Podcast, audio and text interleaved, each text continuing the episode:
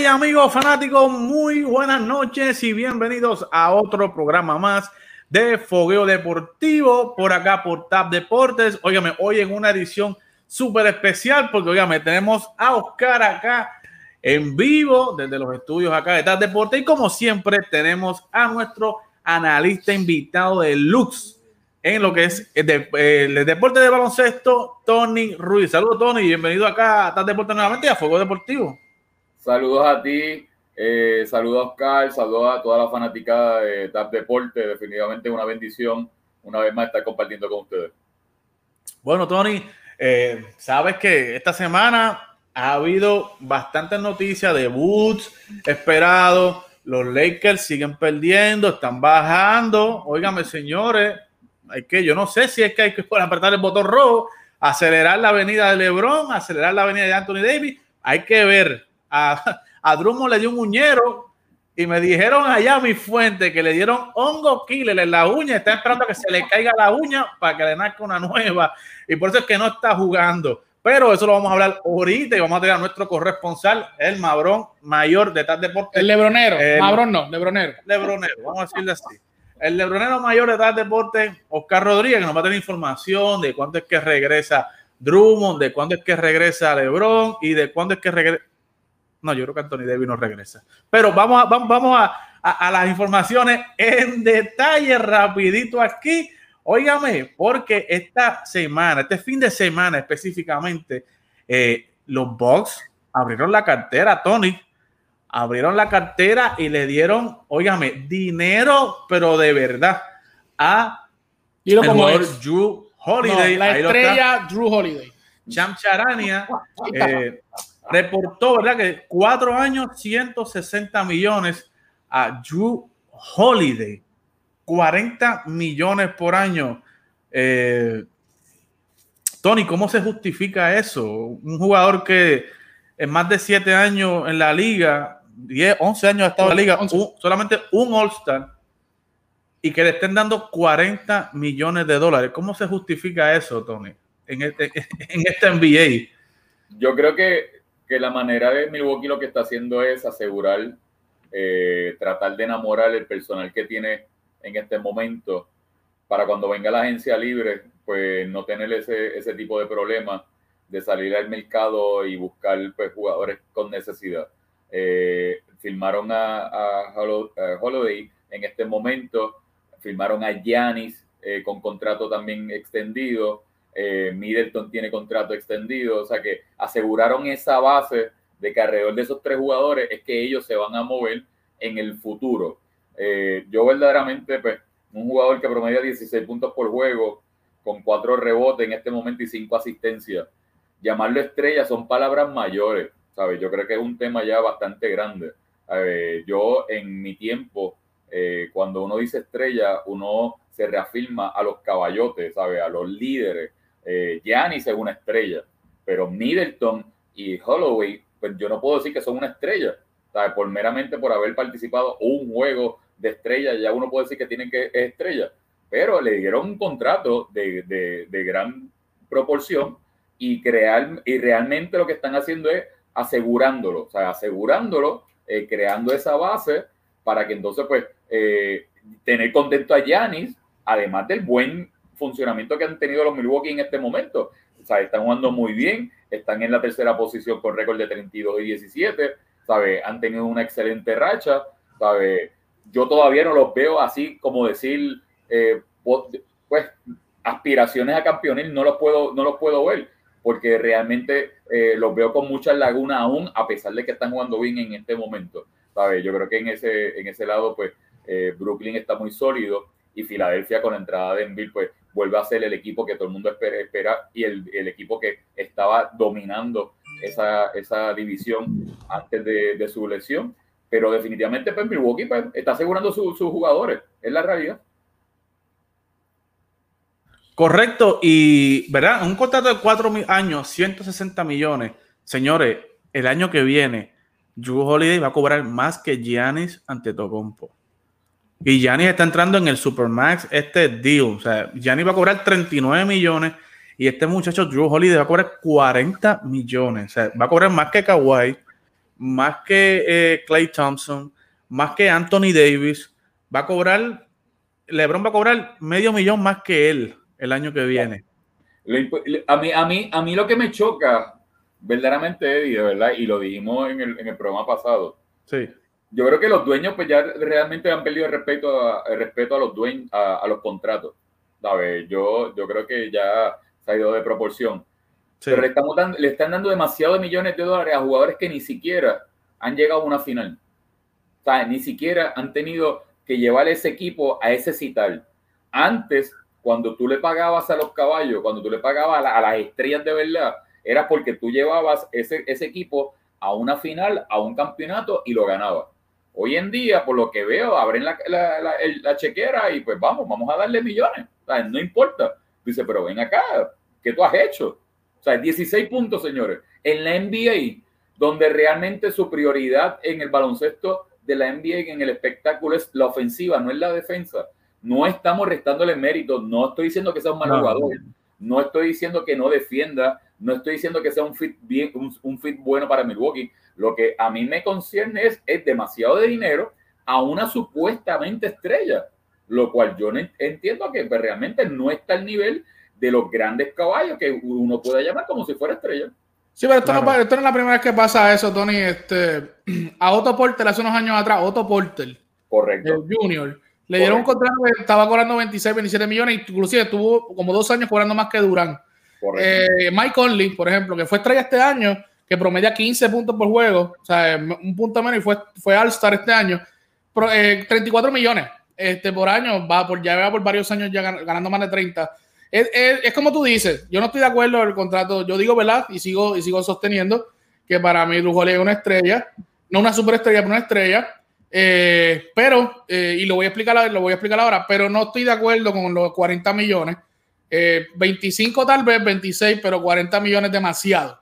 Eso es un contrato, como bien dice Giannis, LeBron, Anthony Davis, Curry, pero él no. Ahora voy a explicar un poquito rápido con eso de la estrella.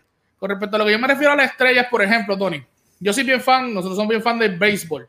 Para tú ser un Hall of Famer en el béisbol, tú tienes que, tener una carrera completa con logros, muchos hits, muchos honrones, y así te catalogas Hall of Famer. Pero en el baloncesto, por ejemplo, el señor Draymond Green, por traer un ejemplo, tuvo tres o cuatro campañas buenas con Golden State y ya le decían Hall of Famer. O sea, un tipo que no llevaba ni 10 años en la liga y lo mencionan Hall of Famer. Tú sabes, en la NBA es, todo lo contrario. Por ejemplo, eh, te ponen el mejor del mundo porque ganaste seis campeonatos, que es Michael Jordan, en un, en un deporte que es en conjunto. Entonces, los Bulls ganaron seis, no fue Michael Jordan. Entonces, Michael Jordan es el único que ganó seis. Entonces, el baloncesto siempre es un poquito diferente con respecto a otros deportes, eh, porque en el, en el béisbol, por ejemplo, no se hace falta que tú hayas ganado campeonato para ser el mejor. Porque ahora mismo Mike Trout es el mejor y no ha ganado nada. Ni siquiera ha entrado a playoffs. Pero en el baloncesto se mira mucho entrar a los playoffs, ganar campeonatos, como tú bien dices, pero ya este, también, por ejemplo, en el caso de Milwaukee, Milwaukee es una, es una industria muy pequeña, no comparada con New York, Miami, Los Ángeles, y ellos prefieren coger esas, esas estrellas que yo sigo mencionando, que ya tienen y asegurarlas, porque en el contra afuera no le van a dar 40 millones a Holiday jamás, pero tienen que sobrepagarlas para mantener ese núcleo de jugadores y poder seguir tratando de luchar por el campeonato. Esa es mi, humilde opinión, porque tú, eh, tú, sabes muy bien y Eddie sabe muy bien que a Draymond Green le dicen Hall of Famer. Y para mí, él no es un Hall of Famer, no ha tenido una carrera de Hall of Famer, pero en la NBA pasa eso y los, y los, analistas lo hacen. Yo creo que la diferencia. Lo que pasa, es que en el caso de, de, Draymond, yo te soy bien sincero yo, y, te, y te voy a hablar como coach ahora.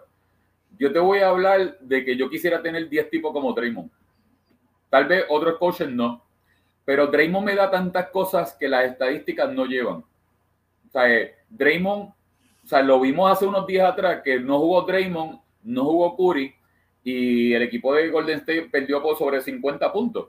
Era un equipo que parecía un equipo regular, ¿sabe? un equipo cualquiera en, en la liga, sumamente inferior. Lo que pasa es que estadísticamente uno busca las estadísticas de Draymond y tú dices, pero ven acá, ¿sabes? ¿Quién es este tipo? pero es las cosas que hace que no van a las estadísticas. Las pantallas, los picks, el jugar sin la bola, el liderazgo, la defensa, Y esas cosas son las constantes, lo que te puede dar el, el, Damon Green. Es como decir André Iguadola. O sea, mucha gente no le gusta André Iguadola. A mí me encanta. O sea, ese tipo de obrero me encanta siempre tenerlo en mi equipo porque realmente cuando tú tienes un, un equipo que tú lo identificas con diferentes roles y tiene ese estereotipo de jugador, es perfecto, ¿sabes? Es perfecto porque sabe que va a ir a este equipo a hacer esto, a hacer ese trabajo. Pues eso, eso, eso, eso, eso es bueno que lo diga. Los PJ Tucker, o sea, la gente piensa, no, que PJ Tucker no sirve. Mi hermano PJ Tucker hace muchas cosas. Ah, que se para en una esquina, pero es que defensivamente hace muchas cosas. Coge rebote, hace el trabajo sucio, habla en defensa, juega físico. Entonces, esas cosas no van a las estadísticas.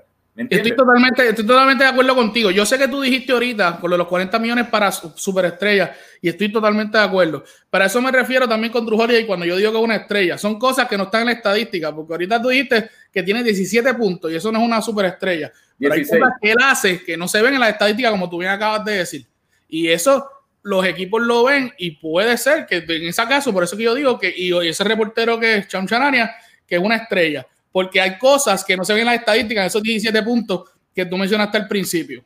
Y eso es lo que, eso es lo, mi opinión muy, muy personal, claro está, la redundancia. Yo creo que, que en el caso de, de Draymond y en el caso de Drew, yo creo que eh, la gente cataloga mejor a Draymond porque el, el, juego de Draymond es conducente a victoria. Nosotros no hemos visto que el juego de Drew no necesariamente es conducente a victoria. Ha estado en Filadelfia, no ha ganado, no ha llegado tan lejos como ha llegado Draymond. Igualmente en los Pelicans tuvo a DeMarcus Cousins, tuvo a Anthony Davis. Y sí, sí, pero, cuando tuvo DeMarcus Cousins, no DeMarcus Cousins se lesionó, no pudieron llegar a playoffs. Llegaron a playoffs segunda ronda y DeMarcus Cousins estaba lesionado. Ahora Draymond Green está en un equipo donde hay dos superestrellas y después tres superestrellas. Así que ha estado 11 años y, no se ha visto que su juego ha sido conducente a victoria. Bueno, estamos todos de acuerdo en que hay que sobrepagarlo en un mercado como, como Milwaukee, porque obviamente me ofrecen, a mí me ofrecen, me tienen que ofrecer 40 millones para yo quedarme en Milwaukee. Claro. Porque allí no hay más nada. Claro. Si no, yo cojo 30 o 25, me voy para los Lakers, o me voy para Boston, o me voy para Miami. definitivamente. Pero si tú catalogas una estrella a Drew Holiday con 17 puntos, entonces me imagino yo que Malcolm Brogdon, que estamos promediando 22 por partido en Indiana, 6 asistencias, 5 rebotes, pero me imagino que será una superestrella. Ese es el problema, ese va a ser el problema. el point que tenía Milwaukee antes, que era Malcolm Brogdon, que lo dejaron de pagar para coger a un Eric Bledsoe, que Eric Bledsoe es, es, es, muchachos, donde cae Eric Bledsoe el equipo es barata. O sea, y para mí, obviamente, el cambiar a Eric Bledsoe por Drew Holiday o por cualquier point salir de Eric Bledsoe era ya un avance. ¿Sabes? Pero con Brogdon ahora mismo, con tu comparación y con tu eh, dinámica de ser una super, de ser estrella, o sea, compararlo con Drew, que Marco Brogdon lo supera en todas las estadísticas. Pero no es las cosas que Tony bien dijo, que no se ven en las estadísticas. Son muchas cosas, son muchas variantes. El baloncesto tiene, como bien dijo Tony, tiene muchas pero variantes. Brogdon entonces es una estrella. Michael Brogdon fue Rookie of the Year. ¿Es una estrella o es una superestrella? Michael Brogdon, para, para mí, Brogdon es un buen jugador. No, es una no ha llegado a ese nivel todavía. Aunque tenga mejores números que Drew. Es que los números no... Vuelvo y te repito. Steve Nash ganó un MVP con 13.3 por juego y 10 asistencias. Le ganó a los 30 y pico de puntos de Kobe Bryant y a los 30 de LeBron James. ¿sabes? Ah, pero ese, pero ese fue robado. Ese fue robado. Ese fue robado, y muy bien, pero, pero se lo ganó. O sea, las estadísticas, como tú las estadísticas son importantes porque porque en este caso, en este aspecto, eh, eh, Eddie le gusta mucho las estadísticas, pero si yo le llevo las estadísticas de LeBron James comparado con las de Michael Jordan, eso no importa, importa los seis campeonatos nada más. Tony, es que te digo, estamos hablando de Estamos hablando de estadísticas. Y el hombre trae a LeBron. Hay que traer comparaciones para que me entiendan, para personas como tú me entiendan. Esto va, a traer, esto, esto va a traer un precedente. Sí, sí. La calidad es porque tú le estás dando, ¿sabes? 160 millones a un point guard de 16 puntos por juego y 5 asistencias. No los merece. No los merece. Estamos todos de acuerdo. No los merece. Vamos, vamos, vamos, vamos, a los números. Vamos a los números. overrated. Vamos a los números. O sea, son 16 puntos por juego y 5 asistencias. Y le están dando 160 millones. O sea, de hoy en adelante, todos los armadores van a buscar superar esos números para que me den más millones. Punto. Seguro. Punto. Esa es la calidad. Porque va a decir, no, pues espérate, a que el tipo le dieron 160 millones, ¿cuánto tú me vas a dar a mí? ¿O cuánto tú me vas a ofrecer a mí? Esa es la calidad. que, hace varios, la mesa. Hace varios años, hace varios años le dieron ese mismo contrato a Mike Conley, 132, hace como 6 años atrás. 132, hace 6 años atrás, Mike Conley, pues obviamente piden eso. Yo estoy de acuerdo contigo, eso está mal y eso va a afectar la liga. Va a afectar la liga, pero este, y no se los merece, no se los merece. Pero este, la meta, y como tú dices, van a haber jugadores que van a querer más y más y más. Va, va, va, a tener que la NBA, dependiendo de lo que haga el jugador, poner un tope. Poner un tope. Ahora, ahora yo le voy a preguntar, ahora, ahora voy a hacer una pregunta yo a, a ustedes. Mira qué fácil. Diga, Zumba. ¿Y cuánto le vamos a dar a Curry entonces el año que viene? Bueno, el contrato que se está rumorando, que ellos quieren que él firme ahora, es sobre 200 y pico, igual que el que tenía. Pero eso es lo que te digo, hay un tope, no le pueden dar más de ahí. Está bien, pero, ¿sabes? ¿Por cuánto, por cuántos años? ¿200 por cuántos años? 200 y pico por cuatro, casi 50 ah. millones por año o más. Entonces tiene dos sortijas, ¿sabes? va a ser el mejor eh, eh, tirador de tres puntos en la historia del, baloncesto y se va a ganar 10 millones más que, que Halloween. Insólito. Eh, es insólito. Es una locura, es una locura. Todo por complacer a un jugador como Giannis, ¿verdad? Pero eh, eh la realidad es que el movimiento de Milwaukee lo hace para complacer a Giannis, tenerlo contento, porque sabe, y hay que decirlo claramente, porque eso no lo sabemos ninguno de los que estamos aquí, pero estamos totalmente claros que cuando se surge esta firma es porque la gerencia dice, no, espérate, este no está muy contentona. ¿sabes? Este no está muy contentona y puede ser de que nos diga en un momento, mira, me quiero ir de aquí, este equipo no está ganando, este equipo no va a ganar y ya, pues espérate, tengo que firmar a este para que pues, darle una cara de presentación, darle una cara, darle una lavada de, cara para ver qué va y, realmente, y realmente Milwaukee aunque es un equipo arrollador en temporada regular, es un equipo que domina el pace, es un tipo, un equipo que, domina las estadísticas de avanzada, el net rating. Pero, hermano, es un equipo que, está leído en playoffs. O sea, Mike Budenholzer es un tipo que no sale de su caja.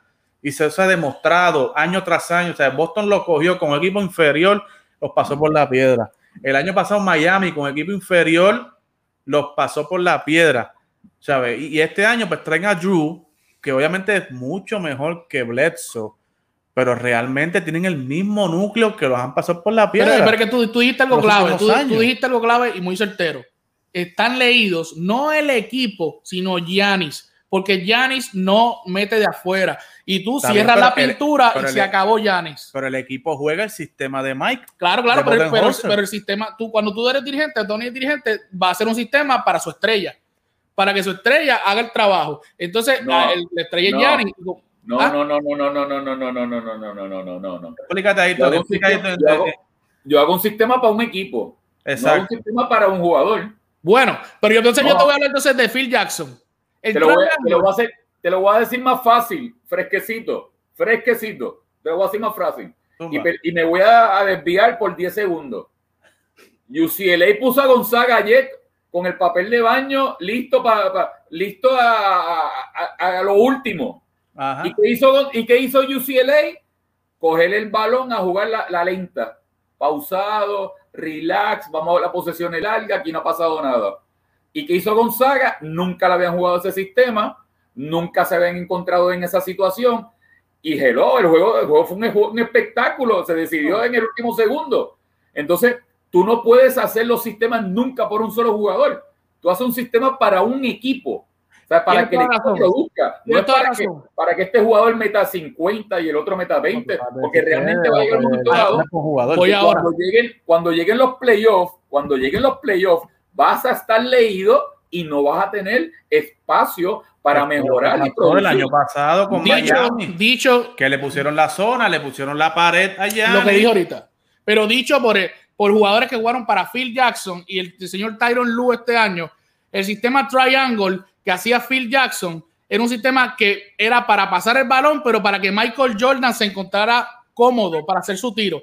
Y él dijo este año, Tyron Lue, de su boquita de comer, que ese sistema lo quería usar en los Clippers para que Kawhi Leonard pudiera tirar y hacer su movimiento más cómodo. Así que muchos dirigentes, tal vez Tony no, pero muchos dirigentes juegan para que su estrella pueda hacer el trabajo. Claro. Y eso sucede. Pero el triángulo, si tú el te triángulo, el triángulo se hace para que haya participación y la posesión sea más larga y la ofensiva sea de, adentro hacia afuera. Eh, Porque recuerda que Jordan era la figura dominante ofensivamente de los Bulls y él era con él contra el mundo entero.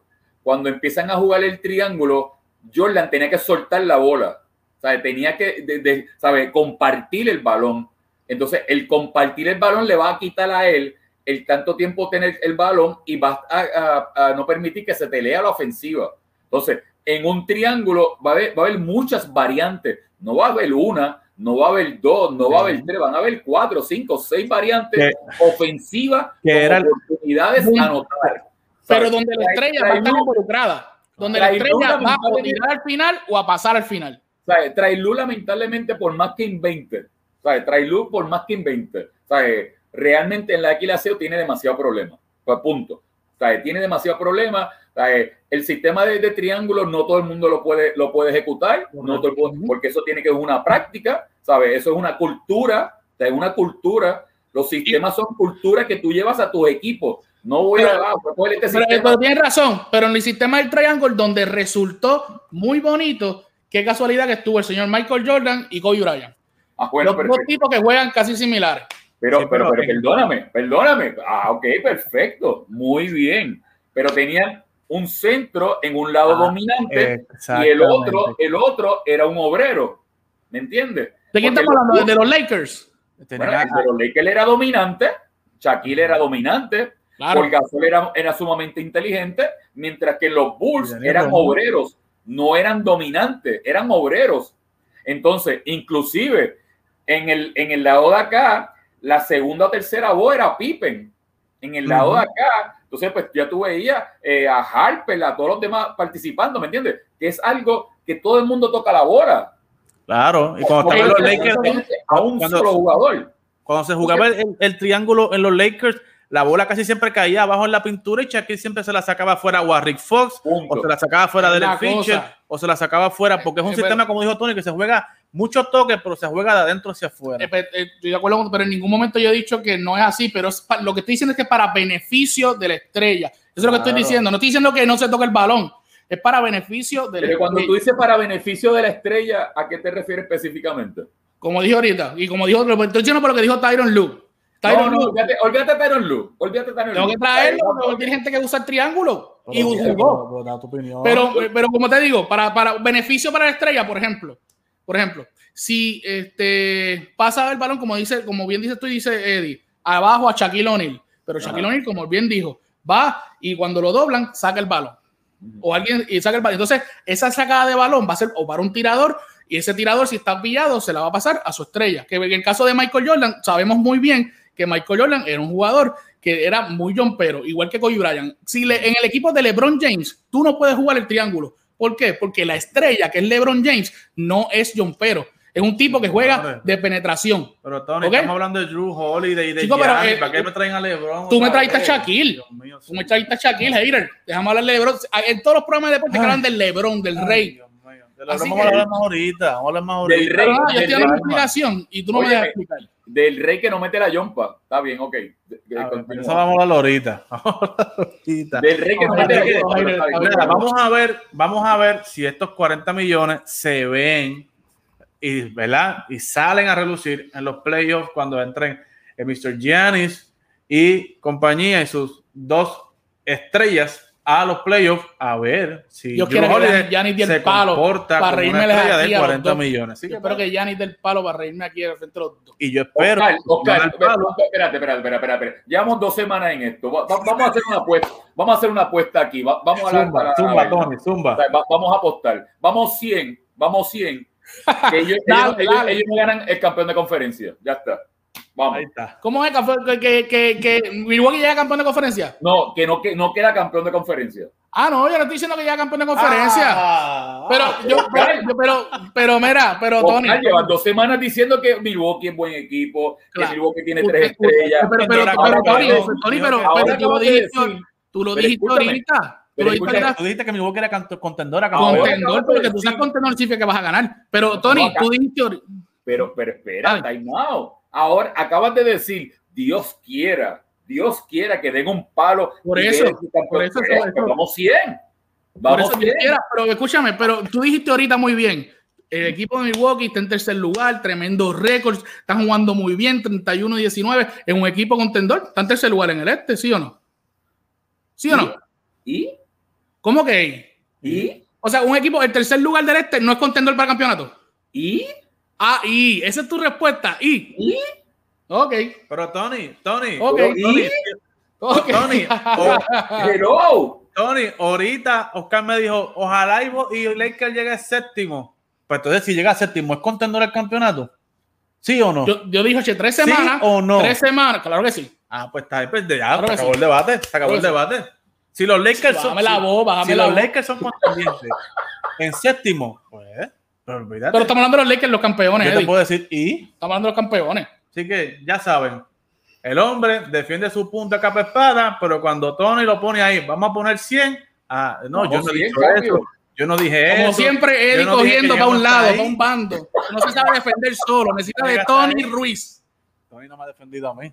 No, tú lo defiendes a él. ¿Qué?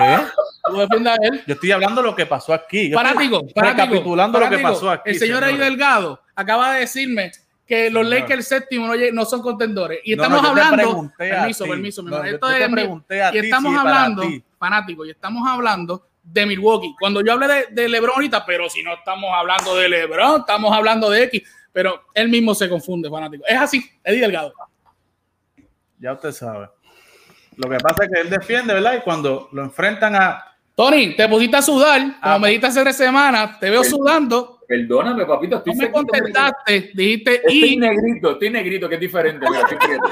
Ay, es diferente. Tony, Tony, Tony, Tony, Tony está, está gozando los weekends. Sí, Tony. sí. Está gozando muy bien los weekends, Tony. Hay que, hay que cogerle la receta.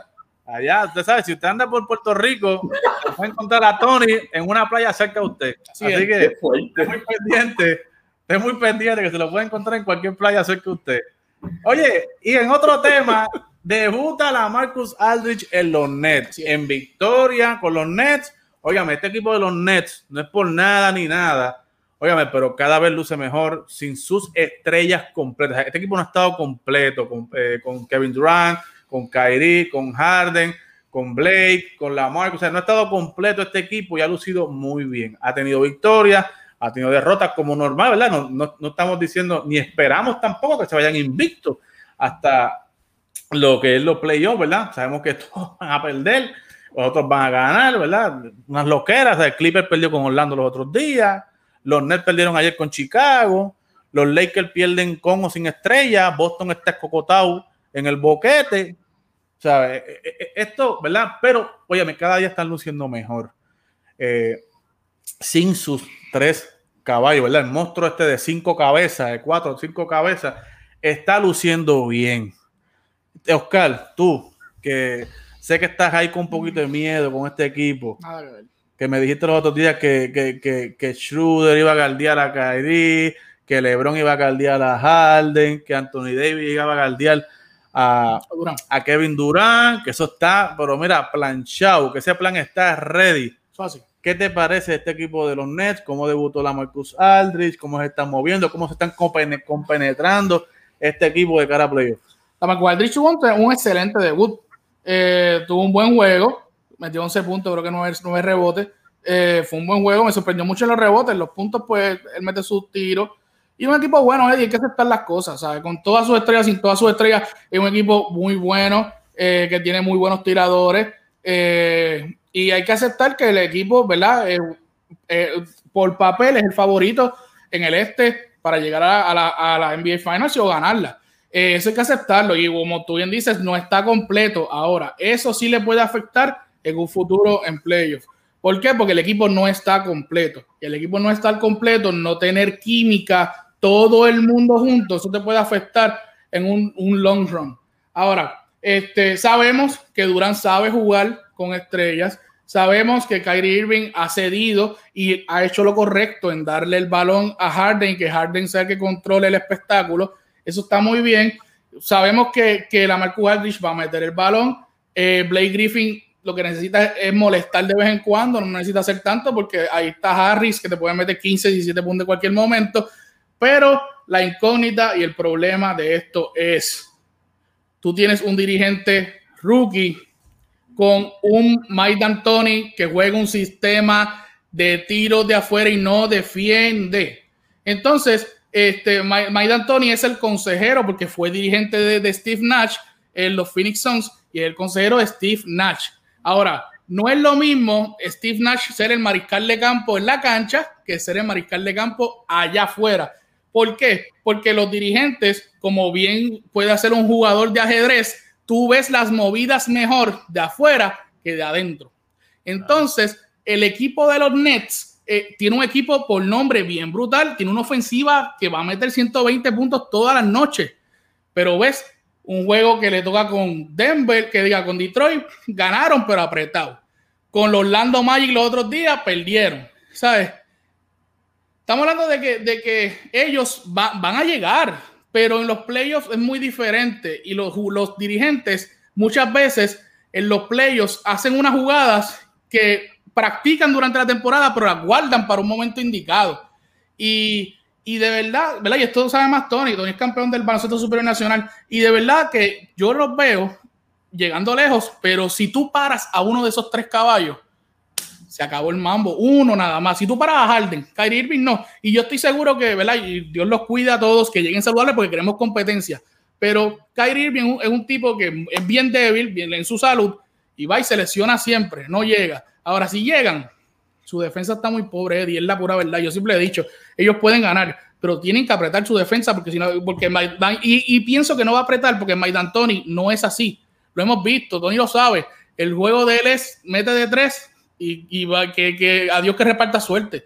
Y eso es lo mismo que estamos viendo en los Nets. Así que si no aprietan la defensa, pueden tener problemas. No estoy diciendo que lo van a tener, pero pueden tenerlo. Tony, en el caso tuyo, eh, como te dije, hay mucha gente que dice, ¿verdad? Que una, una, mejor ofensiva va por encima que una mejor defensa, ¿verdad? Y, que el, la parte más importante del juego, ¿verdad? Es meter el balón, que eh, obviamente es claro, es la parte más difícil y es la parte que más cuenta, ¿verdad?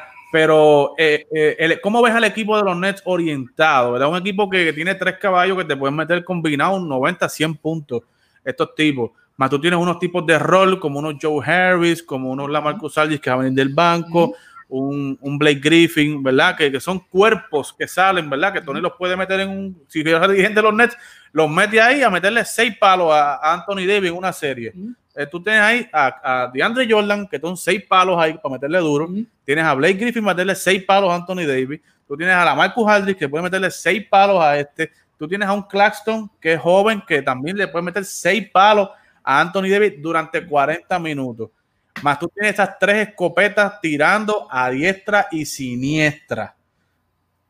Tony, ¿cómo tú ves este equipo? ¿Lo ves? ¿Tú crees que es suficiente eh, el poder ofensivo o tú estás de acuerdo con Oscar con que tienen que, ajustar la defensa y que la defensa es lo más importante? ¿O tú crees que, ellos pueden sobrevivir con esas tres escopetas de? Mira, Eddie, con lo, que tú, con lo que tú acabas de decir, hay que tener mucho cuidado porque por ejemplo, al principio dijiste que lo más difícil es la ofensiva. No. Lo más difícil es defender. Anotar la nota cualquiera. Hoy en día, hoy en día, tú le brindas un balón de, baloncesto a un niño. ¿Y qué es lo primero que hace? Coge el balón, sale corriendo y la tira el canasto. ¿Sabes? Ese es el instinto. ¿Sabes? Automáticamente la ofensiva es el instinto de cualquier ser humano, de cualquier jugador que es lo primordial en el juego. Para mí lo primordial en el juego no es la ofensiva, es la defensa. O sea, lo que te gana los campeonatos es la defensa. el equipo de Brooklyn al principio era horrible defensivamente, horrible, pero era horrible porque no tenían eh, este, este personaje, esta imagen, esta, esta creencia, esta cultura defensiva en el equipo y se veían muy mal, muy mal. Empezaron las lesiones, todavía los tipos no se veían fueron engranando y fueron mejorando. Cuando ya Harden entra a Brooklyn, se fue adaptando a otra manera, a otro sistema, ¿sabes? Al nivel, al nivel de que estamos hablando hoy, hoy. Brooklyn de los últimos 24 juegos han ganado 20. Es un equipo muy sólido, muy sólido, un equipo que ofensivamente no va a tener problemas ninguna noche. Porque Oscar dice, ah, pero es que si le tienen a uno, tengo opción a ganar. No. Porque es que si detienen a uno, tienen cinco opciones en la cancha. O sea, su problema va a ser en su defensa. Si ellos pueden ejecutar esa defensa por 48 minutos. ¿Me entiendes? Entonces, como tú bien dices, Eddie, los cuerpos que tienen, tienen 18 FAO para defender a Anthony Davis. Son tres tipos para gastar a uno. Para gastarlo, gastarlo, gastarlo, jugarle físico, gastarlo, que va a llegar el momento dado que Anthony Davis no es un robot y se va, se va a gastar. Claro. Entonces, en el juego, por ejemplo, Brooklyn viene de perder contra Chicago, 115 a 107. En un juego donde Blake Griffin jugó 24 minutos y Adrich jugó 25 minutos. 24 minutos y 25 minutos nada más. Y Harden no estaba en cancha. ¿Me entiendes? Entonces, pues, eso me llama la atención. Me llama la atención. Pero lo que me llama más aún la atención es que los dos anotaron en doble dígito, anotaron 11 puntos, pero Chicago, que por fin, luego de su, llevaba 0 y 4, luego del cambio que obtuvieron al jugador de Orlando, logran su primera victoria, ¿sabes? Anotan 114 puntos. O sea, no vamos a restarle mérito al equipo de Chicago. Pero entonces, ¿qué te digo? Que defensivamente es el grave problema que puedan tener Brooklyn para detener a los equipos contrarios. Porque ellos ofensivamente le van a meter balones a todo el mundo en la liga. Y entonces, otro detalle es, como dice Oscar, que ese equipo no ha estado completo. Y en la calidad, no ha estado completo. Señores, lo que han jugado completo fueron ocho juegos nada más. Entonces, cuando venga Durán, tenga que engranar yo no creo que le vaya a tomar mucho tiempo en engranar, porque son estrellas, son jugadores que saben sus roles, son jugadores que buscan el campeonato, ¿sabes? El ambiente que hay en el equipo, en el banco, es de, otro step, ¿sabes? de, hambre, se ven eh, eh, de, mucho ánimo, dándose cada, a cada, cada quien eh, su compañerismo. Pero yo lo que pienso es que la defensa es primordial en este equipo de Brooklyn. Lo que pasa es que para tú ganarle a Brooklyn, tú tienes que anotar como ellos anotan. Es complicado. una serie de cuatro juegos es complicado. Más una serie de. vas a poder, porque tú tienes a Kairi, a Harden y a Durán. Y esos tres tipos saludables, un 100%, con Adrich y Blake Griffin por el lado, Harris y Claxton, tú dices, pero ven acá, ¿qué pasó aquí? Ya hay nada más, y hay 140 puntos. Puntos, hay 140 puntos. Y tú dices, pero ¿cómo, ¿cómo hago? O sea, va a empezar un juego mentalmente y dice, espérate, ya está 140 a 0. Entonces, pues, es defensivamente como yo voy a tener el mismo problema que ellos tienen para ellos defender, es el mismo problema que tienen los equipos cuando se vayan a enfrentar a, e, ellos en su ofensiva explosiva que tienen. Correcto. Y ahora mismo, como dato, ¿verdad? Como traer para un dato, eh, los Brooklyn están 25 en la liga en defensa. 25, pero están primero en ofensiva. Así que va a ser bien, bien interesante, ¿verdad? Ver estos macheos, ¿verdad? De que como un equipo va a poder ganarle cuatro juegos a esta gente, ¿verdad? Que como dice Tony, la parte, y, esa parte y esa parte que dice Oscar es bien importante porque es mi, esa ha sido mi, mi, mi danza, esa ha sido mi asterisco a ese equipo de Brooklyn. ¿Hasta dónde Steve Nash los puede llevar? A veces, a veces tú puedes depender mucho de la habilidad de los tipos. ¿Sabes? Tú tienes un equipo habilidoso y me pueden llevar hasta cierto punto de la temporada, a cierto punto del juego va a llegar un momento dado que tú tienes que utilizar las equilas cero en la tabla. Y esas equilas cero es la que te van a, separar de los niños de los hombres. Y han habido juegos donde él ha tenido la oportunidad de utilizar las equilas cero y han lucido como que, espérate, ¿qué pasó aquí? No ha sido tan impresionante y no han llamado la atención. Y el factor de que Mike D'Antoni es el asistente, donde realmente pues, es un sistema ofensivo de tiro largo, tampoco de muchas cero por más victorias que ha obtenido y por más grandes pues, resultados que ha tenido en serie regular. Pero en los playoffs, cuando el canasto se pone chiquito, cuando esa media cancha se pone más estrecha todavía, cuando verdaderamente tú tienes que ajustar al, al contrincante que tú tienes de frente a jugar una serie de tú a tú, es cuando se separan los niños de los hombres. Y ahí hay que ver el factor la experiencia y, la gente puede decir, no, pero es que Nash tiene experiencia como jugador, excelente jugador, está excelente, pero no todo el mundo no, es, no todo jugador que tenga experiencia tiene la misma experiencia como dirigente, señores. no, es lo, mismo, no es lo mismo. Es un nivel totalmente diferente y hay que tomar decisiones a la hora de la verdad.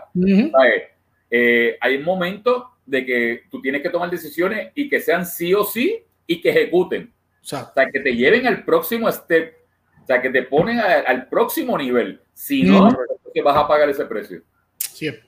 Correcto. Así que hay que estar pendiente, ¿verdad? Ya lo que restan son algunos 20 juegos para que termine la temporada y eh, el, el, standing está interesante. Óigame, ese es el próximo tema que traemos para acá. Óigame, en peligro los Lakers. Los Lakers siguen bajando en el standing. LeBron no ha llegado. Anthony Davis no ha llegado. Drummond no está jugando por un uñero que le pisaron el pie y se le enterró la uña. Y están esperando que se le caiga la uña vieja para que le nazca la uña nueva. Óigame, 31 y 19 están quintos en, la en, el standing global, están a medio juego de Portland para llegar al sexto y están a ley de, óigame, dos jueguitos de estar en el séptimo lugar y caer en el Playing In Tournament. Eh, Tony, antes de que entrara a buscar a la disertación y, a, su eh, teoría, ¿verdad? De qué es lo que va a pasar, ¿cómo tú ves a los Lakers sin LeBron, sin Anthony Davis? jugando, ¿verdad?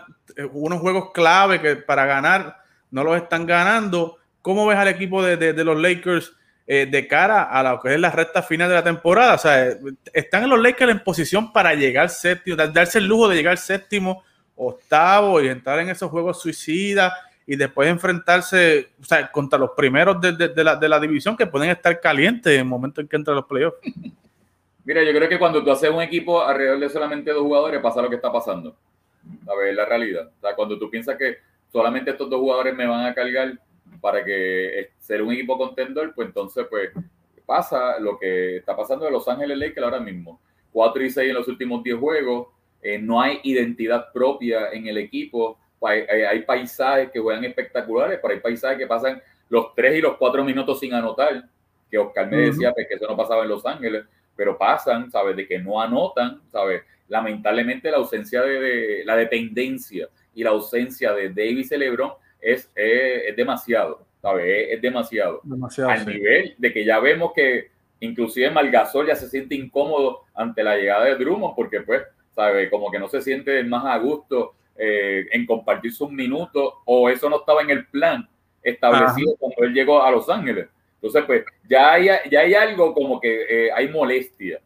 Y entonces me, me, llama la atención porque todos los fanáticos de Los Ángeles, o mejor dicho, los, los fanáticos de LeBron, dicen que cuando llegue este de Superman y Batman se acabó el problema, ¿sabes? Van a ganar y van a quedar campeones, ¿sabes? Pero es que eso no es así, ¿me entiendes? ¿Sabes? Tú puedes llegar sexto, séptimo, tú le estás dando confianza a ese equipo uno o dos que están al frente, tienes que respetarlo, sea Utah, sea Phoenix, y tienes que trabajar el doble, ¿sabes? Primero, vas a empezar de visitante. Segundo, tienes que sacrificarte más. Viene de una lesión y tu cuerpo tienes que utilizarlo más, tienes que sacrificarlo en minutos más para poder estar al nivel de aquellos equipos que están en el top, porque ya llevan un ritmo espectacular.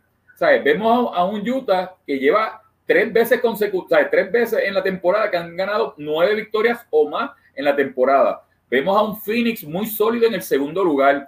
Vemos a un Denver que con la entrada de Aaron Gordon mejoró grandemente. o sea, vemos mejorando. Entonces, pues, vemos a los Lakers que, eh, a pesar de que ponen a Drummond, pero lamentablemente por una uña pues se lesionó. Entonces, pues ahora está tres juegos diferentes, son más, más derrotas todavía. Pues el equipo no engrana, no, no coge esa identidad que verdaderamente representa a los Lakers en unos futuros playoffs, o solamente para pues, la salvación en LeBron, sálvame de esta si puedes. Oscar, ¿cuál es el problema con los Lakers? ¿Se resuelve con Anthony Davis y LeBron llegando a cancha? No importa, ¿verdad? Que vengan de una lesión grave como la de Anthony Davis y que tengan que esforzarse doblemente, triplemente para estar ahí, ¿verdad? Con, la contienda. ¿Qué, es lo que está pasando con los Lakers? ¿Cuándo llega LeBron? ¿Cuándo llega Anthony Davis? ¿Cuándo se le sana la uña a Drummond? Díganos, explícanos. Para empezar, para empezar. Milwaukee en el este, mi gente, tiene 32 y 17. Los Lakers están en tercer lugar. Los Lakers tienen 31 y 19. Están quinto lugar. quinto lugar creo que están. Quinto. Eh, y bajaron porque perdieron contra los Clippers ayer. Y si hubiesen ganado ese juego, caían otra vez el tercer lugar. Clippers te hasta seis juegos del primer lugar, los Lakers están a siete y medio. O sea, a juego y medio. Eh, el séptimo lugar está tres juegos de diferencia, que son los Dallas Mavericks. O sea que es bien difícil que caigan hasta allá abajo. Me dice Eddie que cuando llega LeBron, cuando se rumora que una o dos semanas está LeBron acá y está Anthony Davis acá y André Drummond podía jugar hoy, pero no jugaron, lo dejaron sentado, no sé por qué, pero podía jugar ya hoy. O sea, tú tienes información de que ya en dos semanas llega Anthony Davis. Sí, hay rumores que ya se supone que llegue LeBron primero y Anthony Davis llegue unos juegos, unos juegos después. De aquí a dos semanas o antes. Anthony Davis lo hemos visto, mi gente, más que a LeBron James. Lo hemos visto en la banca durante mucho tiempo. Lo vemos casi siempre parado, casi siempre que Wesley Matthews mete algo, se pasa, se pasa tirando la flecha. No ya está practicando antes de los juegos, está tirando, está tirándose. Eh, Tony dijo algo eh, que no estoy de acuerdo, porque él dice que tú no puedes hacer un equipo a través de dos jugadores. Pero los tiempos de antes, que es el baloncesto que a Tony le gusta y a muchos de ustedes les gusta, que hablan mucho de los 90, de los 80. En esos momentos sí se hacía para dos jugadores o para un jugador. En el caso de los Bulls, tú sacabas, y igual de los Bulls porque a usted le gusta eso, le gusta Michael, Michael y a mí también, yo soy fanático de Michael Jordan. Quitaban a, Michael Jordan y Scottie Pippen de los Bulls. Es más, quitaban a Scottie Pippen solo y los Bulls empezaron en el 98, una temporada asquerosísima. Solamente Scottie Pippen. Tú estás sacando tus dos estrellas y tú estás en el viejo oeste tú estás en el lugar más difícil y todavía estás a juego y medio del tercer lugar. Entonces, van en picada los Lakers. Van en picada los Lakers porque bajaron de, tercer lugar, de segundo lugar o tercer lugar que estaban a sexto, pero a juego y medio. Con todo el tiempo que LeBron lleva afuera, con todo el tiempo que ya Anthony Davis afuera. Y Anthony Davis, te, te digo, no tiene una lesión grave. Lo sacaron para que no tuviese una lesión grave. Son palabras diferentes. Porque si tuviese una lesión grave, Tú no, te, tú no te arreglas en cuatro semanas, seis semanas una lesión grave. Eso ya es seis meses. Es una lesión grave. Ahora, hay que ver cómo viene. Un se acabó. Eso es bien sencillo. Hay que verlo en la cancha. Pero obviamente, obviamente, y Tony, estoy de acuerdo contigo, hay que respetar a los Utah Jazz. Hay que respetar a Phoenix porque se lo han ganado. Se lo han ganado. Están ahí dando la cara a la batalla. Ahora, cuando ellos jueguen, si juegan con un séptimo Los Ángeles Lakers campeones con LeBron James, Anthony Davis y Andre Drummond, hay que ver quién respeta aquí. Porque tú estás hablando. Lo que pasa es que hay que ver si llegan a ese séptimo. Pero si llegan, pero al final del día ellos van a entrar a playoffs y todo el mundo lo sabe. Porque si, si ellos llegan octavo, noveno, va a haber una competencia y en esa competencia nadie les va a ganar. Pero ellos van a entrar. El punto yo lo he dicho hace como un mes atrás. Lo importante es entrar. Ahora, ponle que lleguen séptimo. Como dice Eddie, que pueden seguir en picada, llegan a séptimo. Ponle que lleguen séptimo. ¿Con quién nos vamos a enfrentar? Con los Phoenix Suns.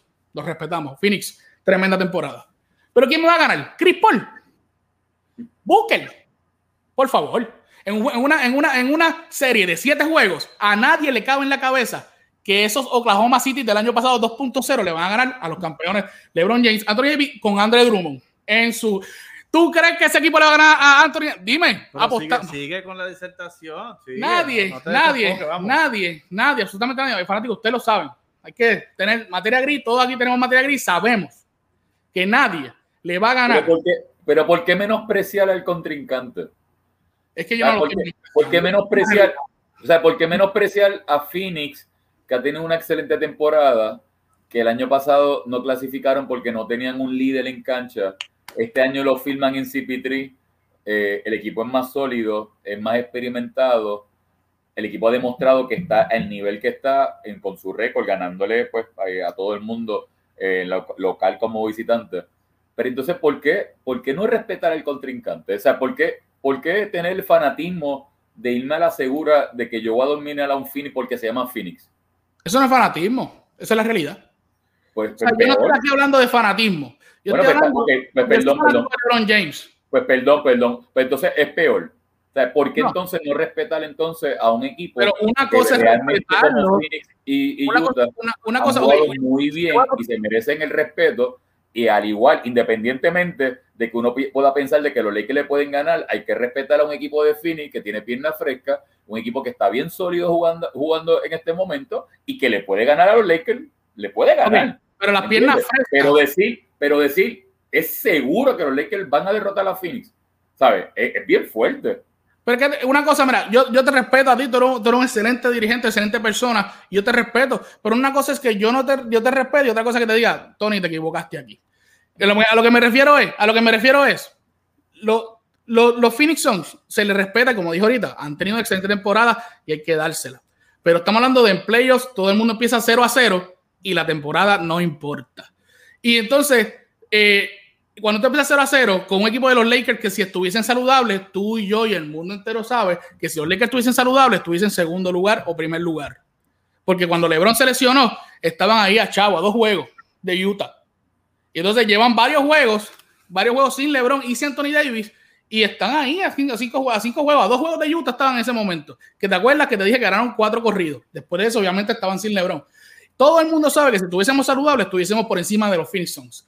Así que yo, te, yo, esto no es de fanático ni nada, esto es ver las cosas como son. Y las cosas como son, te dicen que si los Lakers entran saludables, la palabra clave es saludables, a playoffs, es bien difícil que Phoenix, Utah tal vez pueda dar el palo, pero Phoenix, Denver, los, los, mismos Clippers no le van a ganar a los Lakers. No lo van a hacer. No lo van a hacer. Y lo digo, y lo digo por algo que tú bien dijiste el otro día. Ahorita mismo, perdón. Experiencia. Y LeBron James tiene experiencia llevando equipos menos, menos, eh, con menos talento a la final. Pero es que la experiencia Phoenix la llenó con CP3. Ah, ah, espérate, espérate, espérate. Dame un, dame un momentito ahí, espérate. Ya me voy, me, voy, me, voy a, me voy a copiar desde lo que usted Espérate, dame un break. Tony Ruiz, tú me estás diciendo a mí. Caballo. a mí, y me contestas un sí o con un no. Tú me estás diciendo a mí que el IQ del señor CP3 es mejor que el IQ de LeBron James. Yo no estoy diciendo eso, lo está diciendo. No, no, no, no, yo te pregunté sí o no. No, no, no, no, no, no, no, para, para, para, para, para, para, para, para, para, no, no, no, no, no. ¿Quién, quién, quién, quién está comparando IQ de una persona o de otra? ¿Qué, ¿qué experiencia tiene Chris Paul en los playoffs no, no, no, de derrota? No, no, no, no, no, no. No ha demostrado Yo nada. estoy diciendo que el IQ y la madurez y el liderazgo CP3 es un plus para el equipo de Phoenix llevarlo al próximo step. Es lo que yo estoy diciendo. Yo en ningún momento yo, comparando, yo no estoy comparando el IQ de LeBron con CP3 para nada. Oye, yo, yo no entiendo, yo solamente hice una pregunta. No, una pregunta. Pues yo te estoy contestando, yo te estoy contestando que el liderazgo y el, el, el liderazgo y la experiencia de CP3 va a ayudar a ese grupo a llevarlo al próximo step. Y también te estoy diciendo que por, por ética y por respeto hay que, hay que respetar al equipo de Phoenix, que ahora mismo tiene 34 victorias y está en el segundo lugar sólidamente. Yo, lo, yo, te repito, vuelvo y repito, se le respeta y hay que darle, hay que darle crédito. ¿tú sabes? No, eso no es, eso no es el, el, el, Yo te doy crédito, estoy contigo. Hay que darle crédito, hay que respetar a Phoenix y hay que respetar al señor Chris Paul, porque donde llega, mano, lo hizo el año pasado con OKC, lo hizo con los Rockets cuando llegó a los Rockets, que lo casi lleva a la final, y lo vuelvo a hacer ahora. O sea, yo no tengo problema con CP3 y con los Phoenix Suns. Yo siempre estoy diciendo que el respeto no te va a dar el campeonato.